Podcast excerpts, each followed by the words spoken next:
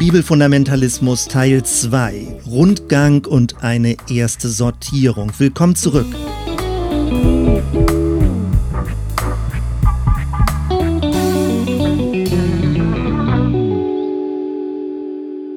In der ersten Episode hatte ich schon davon gesprochen, dass wir zunächst einmal das Feld ein bisschen vermessen müssen. Wir wollen nicht ganz allgemein so einsteigen in die große Fundamentalismusdebatte, aber wir wollen speziell natürlich den Bereich Bibelfundamentalismus ansehen.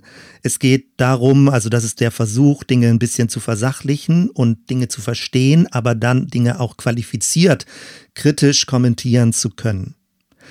Beginnen wir einfach damit mal, wie dieser Begriff aktuell gebraucht wird, also der Begriff Fundamentalist. Und es ist offenkundig, dass das ein Schimpfwort geworden ist. Das war nicht immer so. Äh, es klingt sehr radikal, verbohrt, gewalttätig, gefährlich. Äh, wer Fundamentalist ist, vor dem sollte man sich in Acht nehmen. Manchmal wird es auch als Kampfbegriff verwendet. Äh, es geht um Themen der Ausgrenzung, eben der absoluten Wahrheit. Rechthaberei wird vermutet und unterstellt und die Subbotschaft dabei ist immer, Fundamentalisten, das sind keine wirklich intelligenten Leute. Die sind naiv oder dumm und glauben irgendetwas. Die wirklich intelligenten Personen und die wirklich intelligente Position ist gerade nicht fundamentalistisch. Nun, wir werden uns das ein bisschen genauer angucken, dass das Ganze nicht so simpel und so einfach ist. Leider ist es ja auch so, dass Medien häufig sehr verkürzt das aufgreifen und auch diesen Begriff Fundamentalist schon so als Totschlag Begriff verwenden. Also wenn jemand dieses Label aufgeklebt bekommen hat, dann äh, sollte man sich vor dieser Person in Acht nehmen. So scheint sich die öffentliche Meinung zu entwickeln.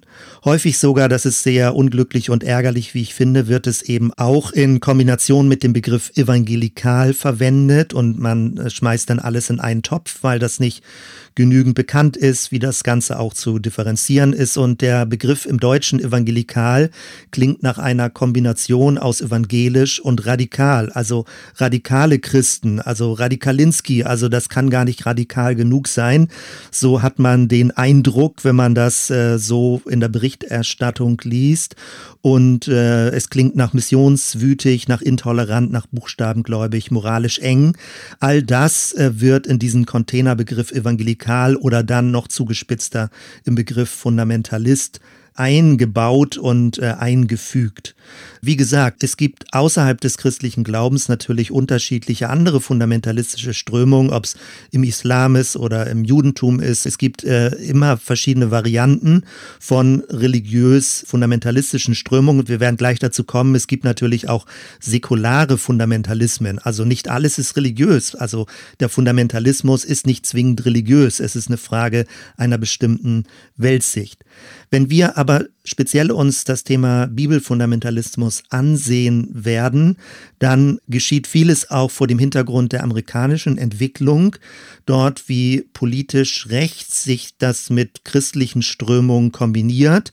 Und jetzt Aktuell ist es ja so gewesen, dass über 80 Prozent der sogenannten Evangelikalen Donald Trump als Präsident gewählt haben. Und diese Unterstützung bröckelt möglicherweise ein bisschen, aber sie wird immer noch sehr stark sein. Und es ist noch völlig offen, wie der Ausgang jetzt für die zweite Wahlperiode sein wird. Also unter christlich fundamentalistisch versteht man dann rechtsorientiert, politisch rechtsorientiert, nationalistisch, militärisch eine starke Betonung. Wenn es ganz schlecht läuft, also äh, weiß, rassistische Denkmuster, die dahinter stecken, in Kombination mit republikanisch, konservativ, eine kapitalistisch, sehr freundlich, äh, positive Sicht, also nett formuliert, eigentlich einen sehr radikalen Kapitalismus, der religiös unterstützt wird, häufig auch anti ökumenisch und auch anti gegenüber der ganzen Gender-Debatte, also was Sexualität, aber auch was äh, Geschlechtlichkeit also angeht, wie das Selbstverständnis der Mann- und Frau-Rollen oder auch anderer Geschlechterrollen gesellschaftlich verstanden wird. In dem Buch, was ich schon erwähnt habe von Philipp Gorski, werden die letzten 100, 200 Jahre skizziert, weil die sogenannten Evangelikalen waren nicht immer so rechtsorientiert. Sie waren Ende des 19., Anfang des 20. Jahrhunderts ganz stark in den Themen drin, soziale Gerechtigkeit, demokratisch, Gemeinwohl orientiert. Und man reibt sich schon so ein bisschen die Augen und ist irritiert, wie es zu dieser drastischen Verschiebung gekommen ist, dass das Evangelikale, was eigentlich mal sehr progressiv, auch theologisch sehr progressiv gewesen ist, so in das rechtskonservative Lager abgerutscht ist oder sich dahin bewegt hat. Und diese kurze Notiz nur an dieser Stelle, es ist nicht zwingend. Also evangelikales Christentum ist nicht zwingend rechtspolitisch oder fundamentalistisch in dieser Form, wie wir es heutzutage antreffen können.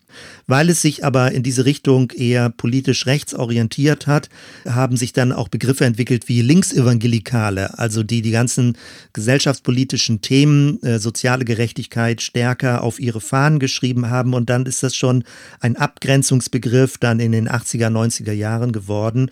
Oder auch dann später in den 90er Jahren, als der Begriff postevangelikal aufkam, weil man bemüht war, schon positiv christlich zu leben, auch mit einer bewussten Gläubigkeit, mit einer bewussten Bekehrung, Entscheidung, also Hinwendung zum christlichen Glauben, wie auch immer du das bezeichnen möchtest, aber außerhalb und jenseits dieser Stereotype. Also dass der Begriff evangelikal eben äh, eine so negative Konnotierung bekommen hat, dass man diesen Begriff nicht mal richtig verwenden möchte und deswegen eher von linksevangelikal oder postevangelikal oder noch drüber hinaus vielleicht eine andere Begrifflichkeit äh, dann gesucht hat und finden wollte.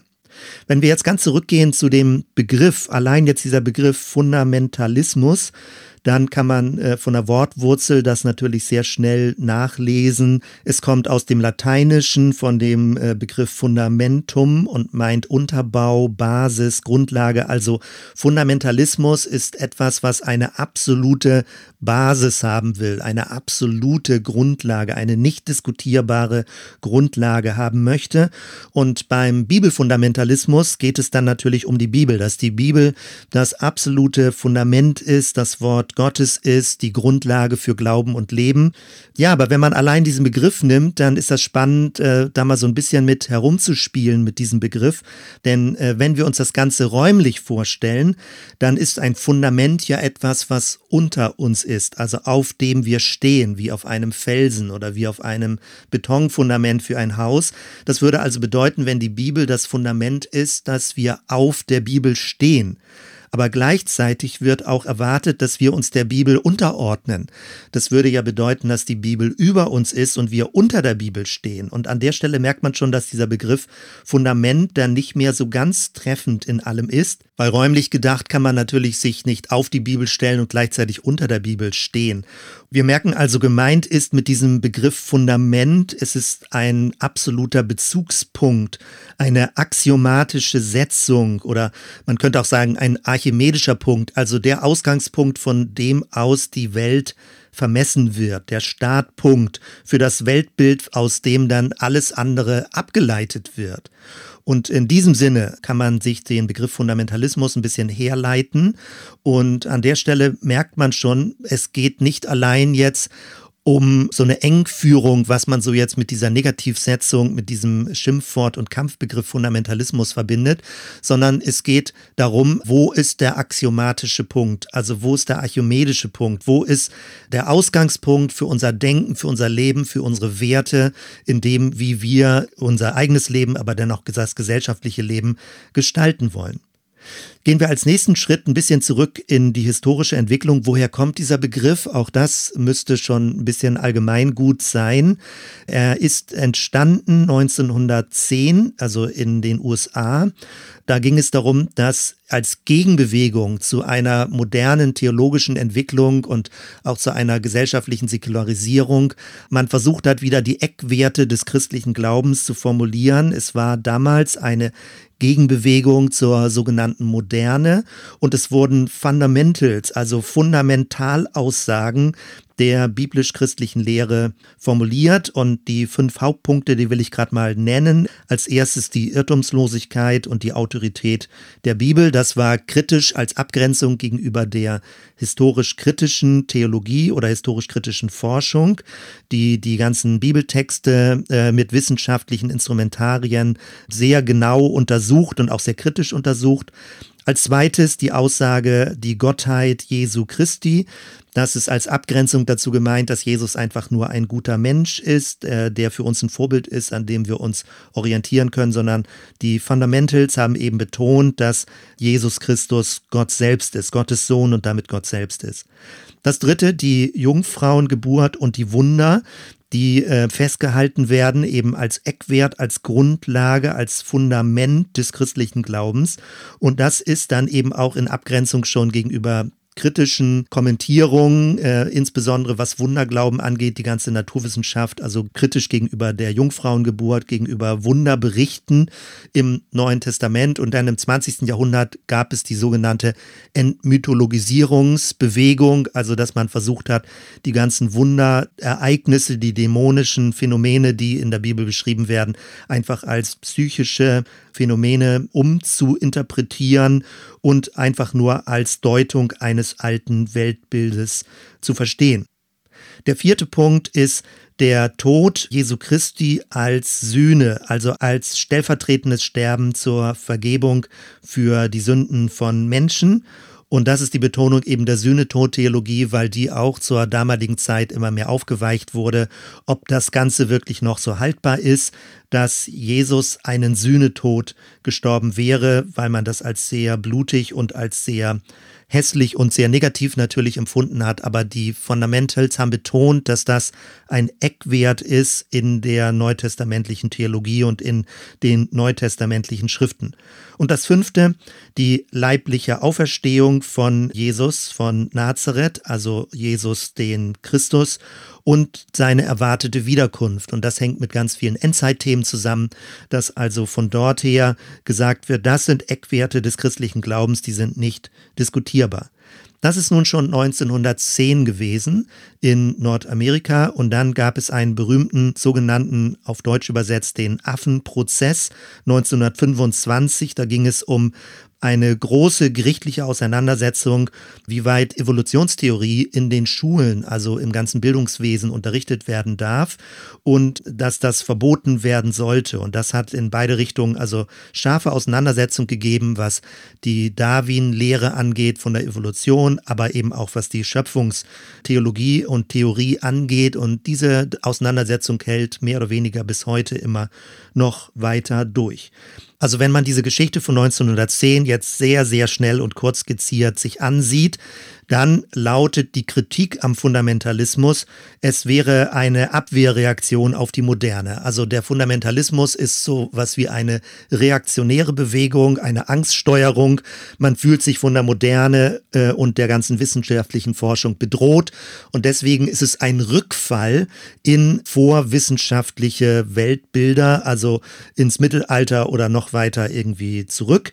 Das ist damit gemeint. So deutet man dann den Fundamentalismus als Abwehrreaktion, also dass Menschen, die Fundamentalisten werden, eine Überforderung haben in Bezug auf die moderne, komplexe, komplizierte Welt, dass es regressiv wäre, dass Leute eigentlich intellektuell nicht so helle sind, sondern eher ein bisschen dumm sind, nicht aufgeklärt sind, nicht wissen, wie die Religion eigentlich zu verstehen ist und dass sie deswegen wieder Sicherheit suchen in einem mittelalterlichen Weltbild oder weiter zurück in einem reaktionären biblischen Weltbild. Und von dort her also alles gedeutet wird, was unter dem Begriff Fundamentalismus beschrieben wird, als eine Reaktion auf diese kritische, moderne, aufgeklärte, vernunftsorientierte Zeit. Dass diese Deutung, die häufig erzählt wird und womit man dann versucht, den sogenannten Fundamentalismus zurückzudrängen und zu bagatellisieren oder lächerlich zu machen, dass diese Deutung viel zu kurz greift. Das werden wir weiter im Podcast hoffentlich sehen und äh, es wird hoffentlich deutlich werden, weil diese Abwertung des sogenannten Fundamentalismus aus der Sicht der kritischen Moderne und der kritischen Vernunft ist, wenn man sich das genauer anguckt, eine überhebliche Vernunft der Aufklärung, die meint, von ihrem Ausgangspunkt der kritischen Vernunft alles andere kritisieren zu können. Also wir werden weiter darüber nachdenken müssen, was auch die kritische Vernunft an Grundwerten hat und ob das alles so standhält. Also wenn man mit dieser stark kritischen Vernunft den Fundamentalismus anguckt, dann landet man eben, und ich wiederhole mich jetzt an der Stelle, also bei einem Vorwurf des Rückfalls in ein prämodernes Weltbild. Aber Und deswegen ist das schon gesagt, es ist zu kurz gegriffen, diese Deutung. Das ist inzwischen, glaube ich, auch vielen Leuten klar, also wie es beschrieben wird, auch in Buchveröffentlichungen. Denn der Fundamentalismus ist im gewissen Sinne auch ein Phänomen der Postmoderne. Und das mag jetzt ein bisschen verblüffen und irritieren, aber das wird im Laufe der Zeit deutlicher werden. Es ist sowas wie eine Hyperneuzeit, also wie eine heißgelaufene Neuzeit oder heißgelaufene Moderne. Also weil die große Meta-Erzählung verloren gegangen ist. Äh, das wird alles im Laufe der Zeit ein bisschen deutlicher werden, wenn ich das erkläre. Muss jetzt jeder anfangen, sich selbst fundamentalistisch zu positionieren und sich darüber Rechenschaft abgeben, was seine Grund Grundwerte sind und diese Grundwerte auch wirklich dann vertreten und verankern. Das also als große Spur, wohin wir uns entwickeln werden und wie der Gedankengang des Podcasts weiterlaufen wird. Wenn wir also speziell den christlichen Fundamentalismus uns ansehen, dann könnte man plakativ kurz sagen, der Fundamentalismus hat das Feindbild der Moderne, also jetzt in einem klassischen Deutungsmuster, ja, er, er hat als Feindbild die verweltlichte Kultur, den moralischen Verfall, als Feindbild die historisch-kritische Bibelauslegung, als Feindbild die kritische Vernunft, die moderne Wissenschaft, wenn sie sich denn über Gottes Wort erhebt, als Feindbild liberale Theologie, als Feindbild Evolution, wenn es eben als materialistische Weltdeutung verstanden wird, als Feindbild ein Atheismus, der selbst arrogant und überheblich auftritt, also als Feindbild ein reduktionistisches Weltbild, was alles nur auf die Materie zurück stuft und nichts Transzendentes äh, zulässt. Das sind die Muster, wogegen sich der christliche Fundamentalismus wendet. Also letztendlich auch das Feindbild der atheistischen Aufklärung im Allgemeinen nebenbei. Die Aufklärung begann eigentlich im christlichen Milieu und wurde dann immer atheistischer.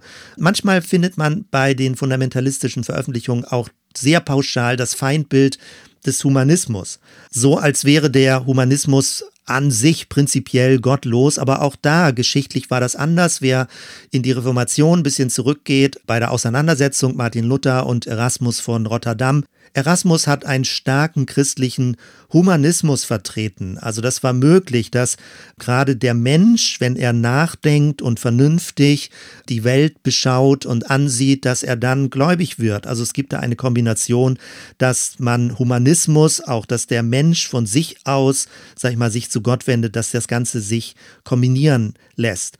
Aber bei dem modernen christlichen Fundamentalismus ist häufig auch das Feindbild der Ökumene anzutreffen.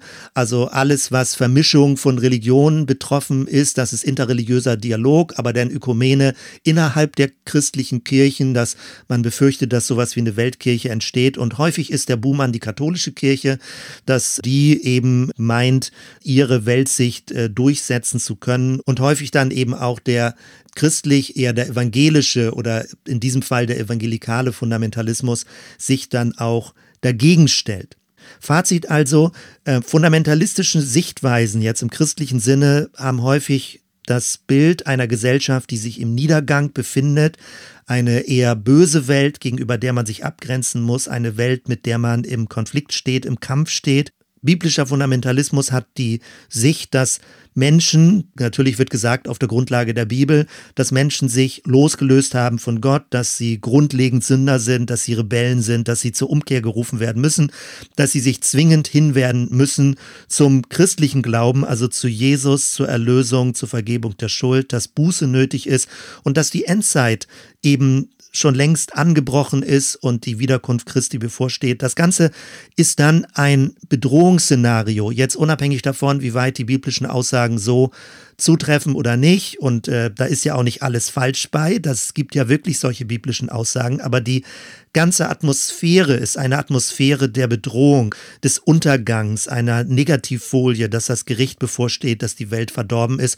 Und wir deswegen umso entschlossener dann auch für christliche Werte und Überzeugungen eintreten müssen. Das also als Kurzbeschreibung eines christlichen Bibelfundamentalismus. Umgekehrt gibt es natürlich auch radikale Gegner, also säkulare oder atheistische Gegner, die genauso fundamentalistisch auftreten, also die überhaupt dem nichts nachstehen, also wie auch aggressiv, wie abfällig, wie negativ sie auch sprachlich auftreten. Das kann man hier in Bremen ja in der ganzen Internetdiskussion also sehr gut irgendwie auch verfolgen. Und die letztendlich dann immer sagen, Christen, naja, wenn die dann äh, ihren Glauben haben und sie werfen dann alles in einen Topf, die sollen mal zurück ins Mittelalter gehen. Die Bibel ist ein unsinniges Buch, das lass uns mal ganz in den Giftschrank stellen. Äh, prinzipiell wird behauptet, sind alle Religionen dann fundamentalistisch. Jeder Glaube steht im Verdacht, dass er gewalttätig wird, äh, dass Kirchen irgendwie äh, schädlich für die Gesellschaft wären, dass überhaupt geistliche Autorität was ganz Gefährliches ist. Und man verdächtigt überall Absolutismus, dass Metaphysik kritisch gesehen wird. Also alles, was nicht die sichtbare Welt ist, wird im atheistischen Sinne verteufelt, möchte man fast sagen, obwohl dort natürlich nicht an den Teufel geglaubt wird. Also es wird alles verrissen und negativ gemacht. Man hat also sehr starke Fronten, die einander gegenüberstehen. Und jetzt möchte ich im weiteren Verlauf ein paar Muster nochmal beschreiben, die uns helfen können, vielleicht dieses ganze Feld, was ich jetzt nochmal versucht habe, kurz zu skizzieren, ein bisschen zu sortieren. Also das eine, was man grundsätzlich festhalten sollte, ist, dass Religion es immer in irgendeiner Weise mit dem Absoluten zu tun hat, sonst wäre es nicht Religion. Wer sagen möchte, Religion, ja schön und gut, aber das soll man einfach nur so Meinung sein, der löst den Religionsbegriff auf. Jede Religion hat den Anspruch, ein umfassendes Weltbild zu liefern und das Leben der Menschen, das Leben dieser Welt zu deuten.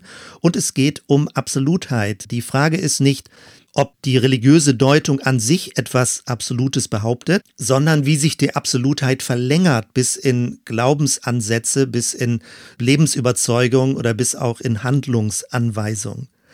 Religion an sich sucht immer nach diesem Absoluten, wie es sich formulieren lässt, nach dem Transzendenten. Es geht um Offenbarung, insbesondere diese drei großen Offenbarungsreligionen, eben Christentum, aber viel früher das Judentum und dann auch der Islam. Äh, es geht um Gottes Wirken in der menschlichen Welt und es geht um die Frage, wie entsteht Gewissheit? Also was ist Erlösung? Was ist sinnvoll? Wohin kann sich der Mensch entwickeln? Aber wie braucht er Gottes Eingreifen, um von Schuld und von negativen Einflüssen und Prägungen erlöst zu werden? Und letztendlich die Frage, und das ist immer eine gewisse religiöse Frage, worauf gründe ich mein Leben? Also was ist das absolut elementare, grundlegende, wichtige für mein Leben.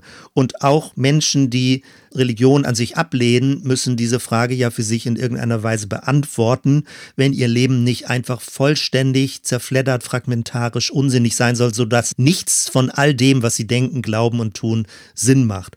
Und das tun auch Atheisten nicht. Also jeder sucht nach irgendeiner Art von Grundlage, nach einem Ausgangspunkt, von dem er aus die Welt deuten kann und entsprechend leben kann. Von dort her merken wir also die Struktur, mit der wir uns beschäftigen. Wir müssen tiefer rangehen. Wir müssen da grundlegender drüber nachdenken. Und was den christlichen Bereich angeht, geht es um das Verhältnis zwischen Glaube und Vernunft. Das ist eine lange kirchengeschichtliche Diskussion. Die Frage ist also, wenn das auseinanderfällt, dass der Glaube unabhängig von der Vernunft ist, dann wird der Glaube blind und umgekehrt muss man fragen, darf die Vernunft Anfragen an den Glauben stellen oder überhebt sie sich dann schon? Und es ist dieselbe Kombination oder die Konfliktdynamik zwischen Religion und Naturwissenschaft. Also ist Religion wissenschaftlich erforschbar? Sind das zwei verschiedene Sphären oder darf die Religion auch manche naturwissenschaftlichen Ansätze kritisieren und umgekehrt darf naturwissenschaftlich oder geisteswissenschaftlich, darf das auch religiöse Vorstellungen kritisieren. Religion also hat immer mit fundamentalen Lebensfragen zu tun. Das heißt aber noch nicht, dass es fundamentalistisch ist. Deswegen braucht es eine Art von Differenzierung, die wir versuchen äh, weiter vorzunehmen. Im nächsten möchte ich dir jetzt drei Muster zeigen und ich skizziere das kurz. Wir werden dann später immer wieder darauf zurückkommen und diese Muster können uns helfen, uns ein bisschen äh, besser zu verständigen, wie wir uns in diesem großen Feld bewegen. Und das erste Muster Da geht es um die Frage, die Zuordnung von Glaube und Vernunft. Wie passt das Ganze zusammen? Es ist die Zuordnung von, wie schon gesagt, Religion und Naturwissenschaft, Transzendenz und Immanenz oder man könnte auch sagen Metaphysik und Physik. Also das Unsichtbare, Göttliche, Spirituelle und das Sichtbare. Die Phase 1, also wenn wir jetzt eine über Zuordnung sprechen, dann ist die Phase 1 das, was üblicherweise mit dem Mittelalter in Verbindung gebracht wird. Dort gab es eine zusammenhängende Weltdeutung, dass also Glaube und Vernunft kein Widerspruch ist, sondern die Vernunft führt zum Glauben und der Glaube umgreift wiederum die Vernunft. Es ist eine wechselseitige Bestärkung, wobei der Glaube, also die christlichen Grundaussagen der Vernunft vorgeordnet ist, aber nicht die Vernunft grundsätzlich im Widerspruch zum Glauben steht. Dann Phase 2, also die Neuzeit oder die Moderne, da fangen an, sich die verschiedenen gesellschaftlichen Sphären zu differenzieren. Die Naturwissenschaften wurden stärker, der Staat wurde säkularer und die Religion, äh, jetzt in diesem Fall die christliche Religion, war nur noch ein einzelner Sektor in der Gesellschaft und sie hat eben ihre Deutungshoheit verloren. Äh, es gab dann noch nach der Reformation Religionskriege, weil immer die Frage jetzt auch ist, welche Konfession behält die Oberhand und so weiter. Und letztendlich ist aus den Religionskriegen dann auch dieser starke Impuls entstanden, dass der Glaube, dass Religion privat sein soll. Solange Leute das aus dem öffentlichen Leben raushalten und nur für sich persönlich überzeugt sind von Dingen, ist alles in Ordnung, aber innerhalb des öffentlichen Lebens, also auch was staatliche Verordnung angeht, soll größtmögliche Neutralität herrschen. Damit brechen diese zwei Sphären auseinander, Glaube und Vernunft oder eben Religion und äh, Naturwissenschaft oder Religion und säkulare Gesellschaft. Es bricht auseinander und man sagt einfach, na, das kann auch untereinander bestehen. Also Glaube und Vernunft, die haben eigentlich auch gar nichts miteinander zu tun. Man kann auf der einen Seite forschen, aber auf der anderen Seite kann man glauben und äh, das sind zwei Sphären, die nebeneinander stehen, ohne dass sie sich ins Gehege kommen. Eine dritte Phase könnte man ja vielleicht Ende des 19. Jahrhunderts, Anfang des 20. Jahrhunderts beschreiben. Noch im 19. Jahrhundert galt das Christentum als höchste aller Religionen, praktisch als der Gipfelpunkt des Leuchtenden. Und äh, der Mensch, wenn er christlich ist, dass er zu einem guten Mensch wird. Nun im 20. Jahrhundert, die zwei Weltkriege, die haben das alles desillusioniert und zerbrochen, diese Weltvorstellung, auch dass das Christentum wirklich so die Spitzenentwicklung aller religiösen Entwicklungen ist, auch schon die Kolonialisierung und so weiter hat das alles schon längst in Frage gestellt und gezeigt, was das für eine Herrschaftsreligion auch ist und war, die christliche Religion jetzt insbesondere im 19. Jahrhundert. Dann gab es immer mehr Kontakt zu anderen Kulturen. Auch die anderen Religionen wurden nicht einfach nur beiseite gelassen, sondern immer mehr erforscht und waren damit ernstzunehmende Alternativen, gerade aus dem christlichen Europa heraus, dass das Christentum nicht mehr sagen konnte, wir sind die Einzigen, wir sind die Besten, wir sind die Richtigen, sondern das Christentum kam immer mehr in einen Begründungszwang. Es war nicht mehr selbstverständlich. Und das ist mit der Ausgangspunkt Anfang des 20. Jahrhunderts, wo der Fundamentalismus, der christliche Fundamentalismus sagt, wir müssen wieder neu formulieren, was das Christentum ist, was die Eckwerte sind. Und das ist dann die Geschichte, wie diese zwei Sphären also der christliche Glaube und die säkulare Gesellschaft oder die säkulare Wissenschaft immer mehr in Konflikt geraten, wie ich das eben schon skizziert habe. Also das heißt, dass Glaube und Vernunft letztendlich zu einem Konfliktfeld werden, wie es in dem Affenprozess oder dann auch später jetzt in den 80er Jahren immer stärker wird, weil die konservative christliche Dynamik und das christliche Milieu immer mehr in den politischen Raum vorgestoßen und vorgedrängt ist. Das begann mit Ronald Reagan als Präsident in den 80er Jahren und ist bis in die heutige Zeit immer stärker geworden, weil man gesagt hat, wir wollen nicht einfach nur privat glauben, wir wollen nicht einfach nur beten, wir wollen nicht nur den Einzelnen vor Augen haben, sondern wir wollen die Gesellschaft verändern. Und die Frage war eben, wem überlassen wir die Gesellschaft? Soll also die Gesellschaft, ich rede von Nordamerika, also den Liberalen, den Atheisten, den, ja, den vernunftsorientierten, gottlosen, böse jetzt gesagt formuliert, Menschen überlassen werden? Und die konservativen, eher politisch rechtsorientierten, fundamentalistischen Christen haben äh, gesagt, nein, wir werden jetzt auch die politische Bühne betreten und wir werden unsere Rechte anmelden.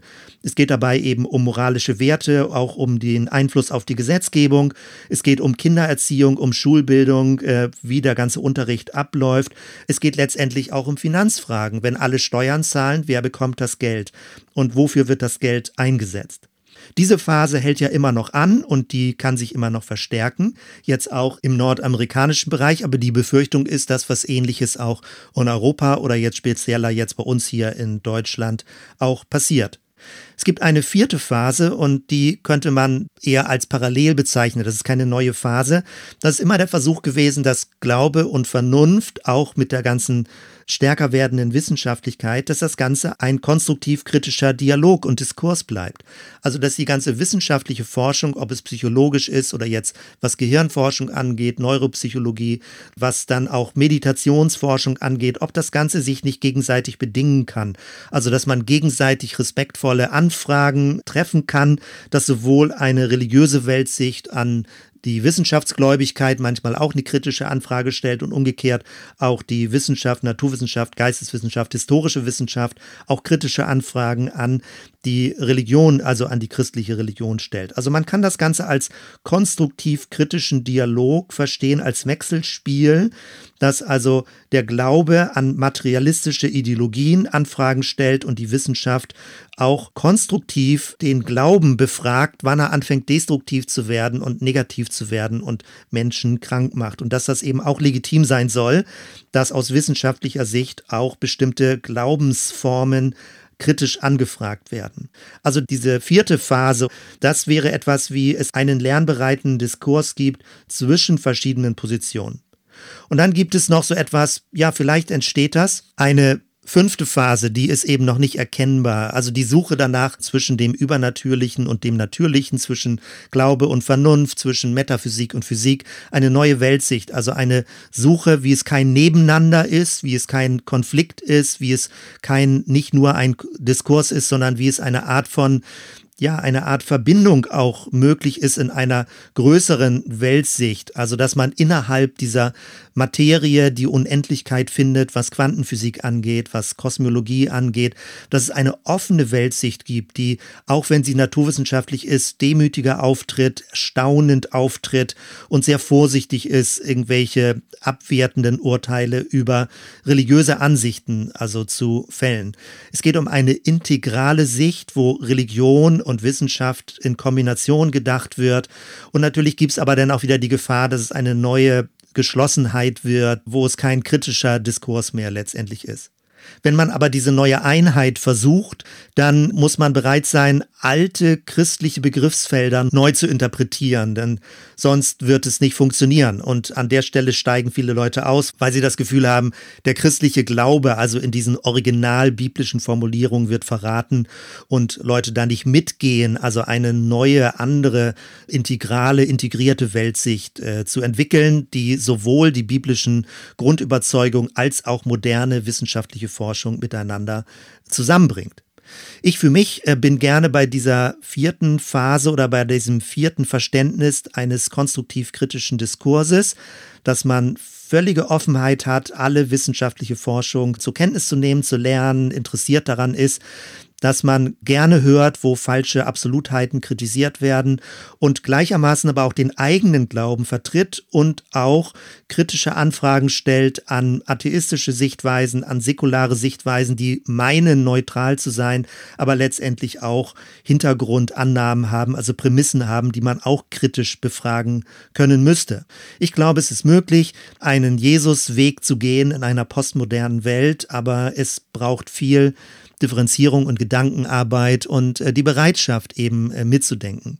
Und in diesem Sinne ist auch gut, dass du mit dabei bist, dass du also Lust hast mitzudenken, wie du jetzt dir diesen Podcast anhörst. Ich möchte dir ein zweites Muster kurz skizzieren und das wird jetzt kürzer werden als diese vorherigen Ausführungen. Wenn es um die aktuelle Fundamentalismusforschung geht. Also ich habe sehr viel Anregungen bekommen von Peter Tepe, ein Professor für Philosophie mit Schwerpunkt Ideologieforschung. Und er spricht von einer Denkformanalyse.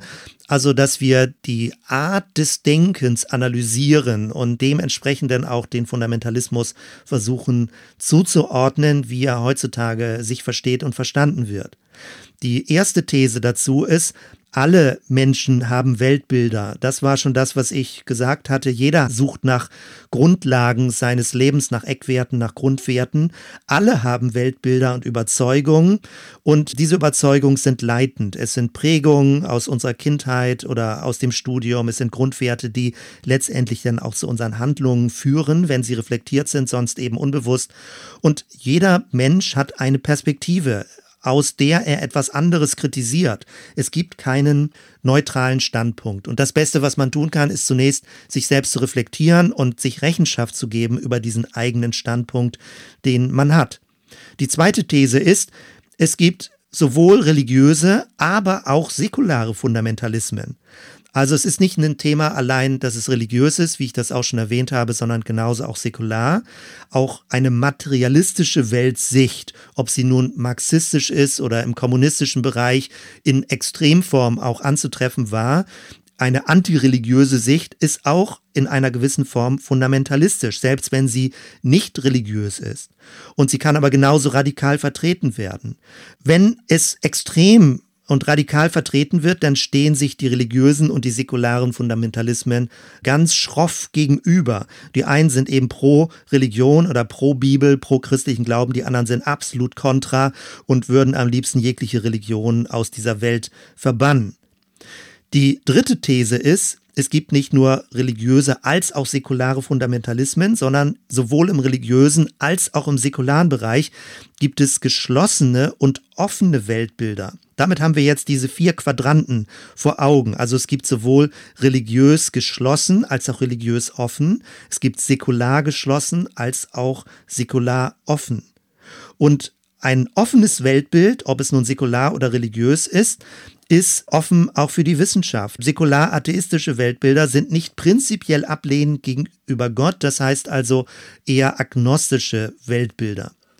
Fundamentalismus wäre jetzt in dieser Vierer-Matrix religiöser Fundamentalismus, wenn Überzeugungen so verhärten, dass es zu einem geschlossenen Weltbild kommt. Also, dass es Feindbilder gibt, dass es keine Offenheit mehr nach draußen gibt, sondern ein drinnen und draußen Muster, eine Abgrenzung und das draußen wird dann zu einer Bedrohung.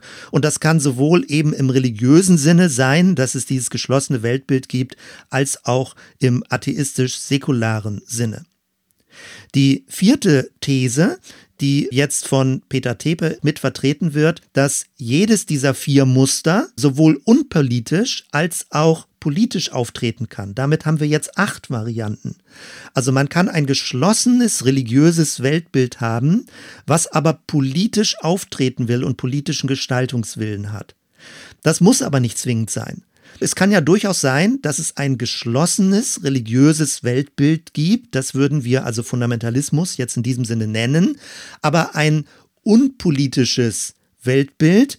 Das wäre möglicherweise irgendeine schräge Sekte, die sich irgendwo zurückzieht, niemanden etwas Böses tut und nur für sich ihr skrudes Weltbild leben möchte, vielleicht an Außerirdische glaubt und irgendwie in einer Weise was macht, aber sie bedrohen niemanden und sie treten auch niemanden zu nahe. Das ist durch die Religionsfreiheit geschützt. Das ist so etwas wie ein privates religiöses Leben oder eine Gemeinschaft, die sich einigt, so leben zu wollen. Das ist ein geschlossenes religiöses Weltbild, aber noch nicht automatisch politisch. Es ist also ein unpolitisches Bild, ein Rückzug aus der Welt. Wenn ein religiöses Weltbild, ein geschlossenes religiöses Weltbild politisch wird, dann drängt es in den öffentlichen Raum rein, eben in die politische Gestaltung und will all diese harten Fakten, was genannt war, jetzt Gesundheitswesen, Bildung, Rechtsprechung, Finanzverwaltung, mit zu seinen eigenen Gunsten beeinflussen und dann kommt es natürlich zu drastischen gesellschaftlichen Konflikten. Noch einmal, ein Weltbild ist grundsätzlich ja nichts Schlimmes. Jeder hat irgendeine Art von Weltbild und jeder, ob er es sich eingesteht oder nicht, sucht nach einer Grundlage für das eigene Leben. Also im gewissen Sinne dann nach absoluten Werten. Und trotzdem können die Werte aber offen diskutiert werden. Sie können zur Disposition gestellt werden. Und trotzdem sind es zunächst einmal zumindest vorläufig absolute Werte, die nötig sind, damit das eigene Leben äh, lebbar ist und gestaltbar ist. Religion sucht also nach dieser Grundlage und macht Menschen ein Deutungsangebot für ihr Leben. Die Frage, die es natürlich dann gibt, ist, wie kommt es aber zu diesen Verhärtungen? Wie kommt es zu geschlossenen Weltbildern? Und welche Art von Methoden oder Handlungsweisen sind erlaubt, wenn es im öffentlichen Raum zu Konflikten kommt? Also ab wann ist es Gewalt? Wann ist es noch eine scharfe Auseinandersetzung und ab wann ist es Gewalt? Und das ist genau schon die Thematik, die wir hatten. Ab wann werden polemische Worte oder blasphemische Aussagen zu einer Art Gewalt? Wann werden Worte zu Hass oder wann ist es nur eine zugespitzte Polemik? Das ist genau das Komplizierte, was ja aktuell diskutiert werden werden muss. Und jetzt noch ein letztes Muster oder eine letzte Stufenabfolge, die helfen kann, Fundamentalismus ein bisschen zu sortieren. Also beim Stichwort Bibelfundamentalismus, wenn wir uns das Ganze jetzt linear so ein bisschen anordnen, dann sind es vier Schritte, die eine Weltsicht zu einer fundamentalistischen Weltsicht machen. Also zunächst einmal gibt es als Ausgangspunkt etwas Absolutes. Das ist noch nicht zwingend fundamentalistisch. Also beim Bibelfundamentalismus wäre es die Bibel. Man kann ja durchaus sagen, die Bibel soll für mich Maßstab und Norm für den Glauben und für das Leben sein. Aber wenn ich da so weit gehe, dass ich sage, sie wird irrtumslos, es ist eine axiomatische Setzung, niemand darf über die Bibel diskutieren, wir müssen es einfach nur lesen und anwenden und gehorsam sein, dann geht es in Richtung fundamentalistischer Abschottung eines geschlossenen Weltbildes. Neben einem Absoluten als erstem brauche ich als zweites eine Autorität, die dieses Absolute verkündigt. Natürlich ist es ursprünglich Gott, der das absolut sagt, aber Gott redet so gut wie nie, also direkt vom Himmel akustisch, sondern er redet durch die Bibel, wie Bibelfundamentalisten auch dann sagen würden. Jeder könnte die Bibel lesen, aber letztendlich muss sie verkündigt werden. Also es braucht eine Person, die es laut ausspricht, die es Leuten zuspricht, diese Leute herausfordert. Häufig ist das ein Pastor. Interessanterweise ist es auch sehr männerdominiert, ein patriarchales Weltbild, was dann auch dahinter steht und was sich wiederum auf die Bibel dann meint, gründen zu können.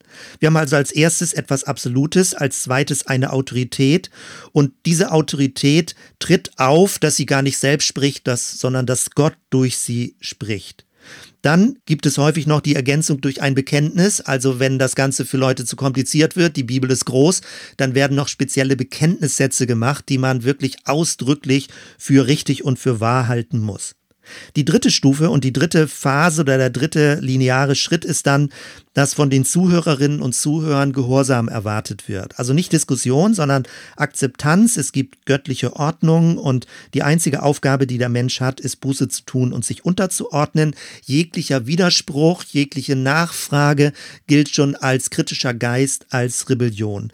Das Einzige, was man als Mensch tun muss, ist, sich unter das Wort zu stellen und dem Wort zu folgen und dementsprechend die Vernunft, da werden wir dann zurückkommen, die Vernunft zurückzustellen und das Wort kritiklos eins zu eins zu übernehmen. Und wir werden also dazu kommen, was ist das Wort Gottesverständnis, welches Autoritätsverständnis gibt es, welche Sprachkommunikation gibt es, was ist überhaupt die Art der Kommunikation. Drittens also, wir waren beim Stichwort Gehorsam und das ist alles auch doch nicht so ganz wirklich schlimm. Es ist einfach schade und schlimm vielleicht die Personen, die sich als Gehorsamsempfänger empfinden und sowas wie eine religiöse Maschine werden, dass sie letztendlich nur tun sollen, was Gott und die Autorität Gottes zu ihm sagt.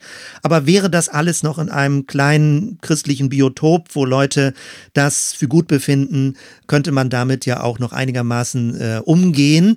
Schwierig wird es eben bei diesem vierten Schritt, wenn diese drei ersten Punkte, das Absolute, die Autorität, die es verkündigt, der Gehorsam, der erwartet wird, dann in Richtung Schritt 4 geht, dass es zu einem Gestaltungswille in der Gesellschaft kommt, also dass Einfluss genommen werden soll, solange die Botschaft nur in Anführungsstrichen in den christlichen Kirchen oder in den christlichen Sekten bleibt, wäre es noch nicht wirklich das Problem, es sei denn, die Autorität erfordert irgendwelche Missbrauchsunterordnung von den Gemeinschaftsmitgliedern, dann ist es kritisch und müsste eingegriffen werden. Aber wenn jetzt diese drei Schrittfolgen absolutes Autorität, Gehorsam in den gesellschaftlichen Raum eindringen und man das nicht nur für sich beansprucht, sondern auch von der Gesellschaft erwartet, dass eben die Gesellschaft wieder christianisiert werden soll, dass Land gewonnen werden soll, Boden gut gemacht werden soll, dass wieder man zurück will, als die Kirche noch stärker war und als Gott die oberste Autorität war. Wenn das in diese Richtung geht und wenn es anfängt, im schlimmsten Fall eben militanter zu werden und nicht nur Worte, sondern eben auch sehr gewaltsame Worte, die dann auch zu gesellschaftspolitischen Auseinandersetzungen und Handlungen führen, dann fängt es an, äh, schwierig zu werden. Also das sind die drei Muster, von denen ich dir kurz beschreiben wollte, die Zusammenhänge wie Glaube und Vernunft, wie es vier verschiedene Zuordnungsmuster gibt. Das ist das eine.